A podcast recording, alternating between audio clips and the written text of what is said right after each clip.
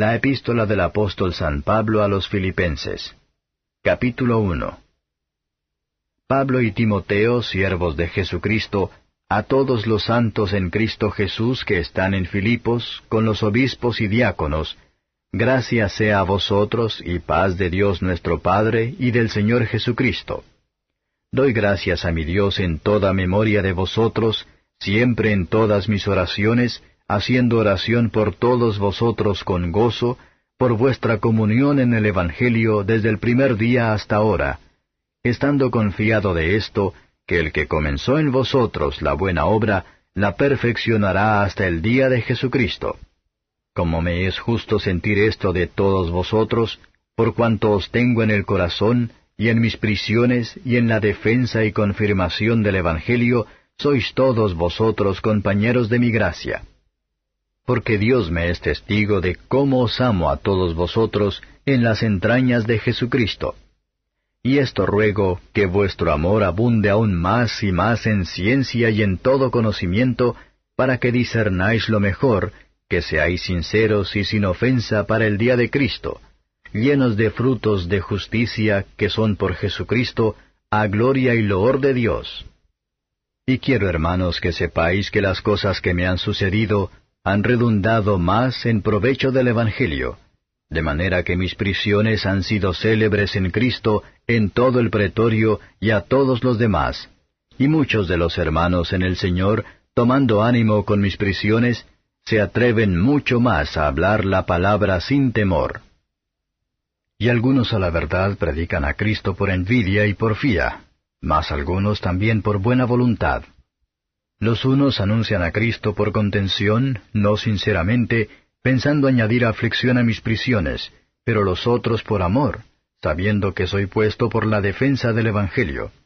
¿Qué pues? Que no obstante, en todas maneras, o por pretexto o por verdad, es anunciado Cristo, y en esto me huelgo y aún me holgaré. Porque sé que esto se me tornará a salud por vuestra oración, y por la suministración del Espíritu de Jesucristo, conforme a mi mira y esperanza, que en nada seré confundido, antes bien, con toda confianza, como siempre, ahora también será engrandecido Cristo en mi cuerpo, o por vida o por muerte. Porque para mí el vivir es Cristo, y el morir es ganancia. Mas si el vivir en la carne, esto me será para fruto de la obra, no sé entonces qué escoger. Porque de ambas cosas estoy puesto en estrecho, teniendo deseo de ser desatado y estar con Cristo, lo cual es mucho mejor. Empero quedar en la carne es más necesario por causa de vosotros. Y confiado en esto, sé que quedaré, que aún permaneceré con todos vosotros para provecho vuestro y gozo de la fe, para que crezca vuestra gloria de mí en Cristo Jesús por mi venida otra vez a vosotros. Solamente que converséis como es digno del Evangelio de Cristo, para que, o sea que vaya a veros, o que esté ausente, oiga de vosotros que estáis firmes, en un mismo espíritu, unánimes combatiendo juntamente por la fe del Evangelio, y en nada intimidados de los que se oponen, que a ellos ciertamente es indicio de perdición, mas a vosotros de salud, y esto de Dios, porque a vosotros es concedido por Cristo, no sólo que creáis en Él, sino también que padezcáis por Él, teniendo el mismo conflicto que habéis visto en mí y ahora oís estar en mí. Comentario de Mateo Henry Filipenses capítulo 1. Versos 1 a 7. El más alto honor de los ministros más eminentes es, a ser servidores de Cristo. Y los que no son realmente santos en la tierra, nunca habrá santos en el cielo. Fuera de Cristo, los mejores santos son pecadores, y no puede estar delante de Dios. No hay paz sin la gracia, manantiales de paz hacia el interior desde un sentido de favor divino. Y no hay gracia y la paz, sino de parte de Dios nuestro Padre, fuente y origen de toda bendición. En Filipos, el apóstol fue maltratado, y vio poco fruto de su trabajo, sin embargo, él se acuerda de Filipos con alegría. Debemos dar gracias a nuestro Dios por las gracias y comodidades, los regalos y la utilidad de los demás, como recibamos el beneficio, y Dios recibe la gloria. La obra de la gracia nunca se perfeccionará hasta el día de Jesucristo, el día de su aparición. Pero siempre podemos estar seguros de que Dios llevará a cabo su buen hacer, en cada alma que Él realmente ha empezado por la regeneración, aunque no hay que confiar en las apariencias externas, ni en ninguna cosa, sino una nueva creación a la santidad. La gente es querido por sus ministros, cuando reciben beneficio por su misterio.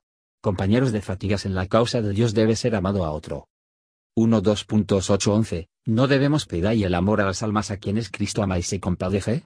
Los que abundan en toda la gracia, necesitamos abundar más. Probar cosas que difieren, para que podamos aprobar las cosas que son excelentes. Las verdades y leyes de Cristo son excelentes, y recomiendan a sí mismos como tales a cualquier mente atenta. La sinceridad es aquel en el que debemos tener nuestra conversación en el mundo, y es la más hermosa de todas nuestras gracias. Los cristianos no deben ser aptos para tomar la ofensiva, y deben tener mucho cuidado de no ofender a Dios ni a los hermanos. Las cosas que más honra a Dios lo más beneficiarnos. No dejemos que dudoso que ningún buen fruto se encuentra en nosotros o no. Una buena medida del amor cristiano, el conocimiento, y la fecundidad no debe adaptarse a cualquier. Versos 12 a 20. El apóstol estaba prisionero en Roma, y para quitar la ofensa de la cruz, que muestra la sabiduría y la bondad de Dios en sus sufrimientos. Estas cosas le hicieron conocido, en donde él nunca habría sido conocido por lo demás, y llevado a algunos a preguntar por el Evangelio. Sufría de falsos amigos, así como de los enemigos. Qué miserable el temple de aquellos que predicaban a Cristo por envidia y contienda, y para añadir aflicción a los bonos que oprimían el mejor de los hombres. El apóstol fue fácil en el medio de todo. Desde nuestros problemas puede entender al bien de muchos, debemos regocijarnos. Lo que se convierte en nuestra salvación, es por el Espíritu de Cristo, y la oración es la manera de alcanzar por ella designados.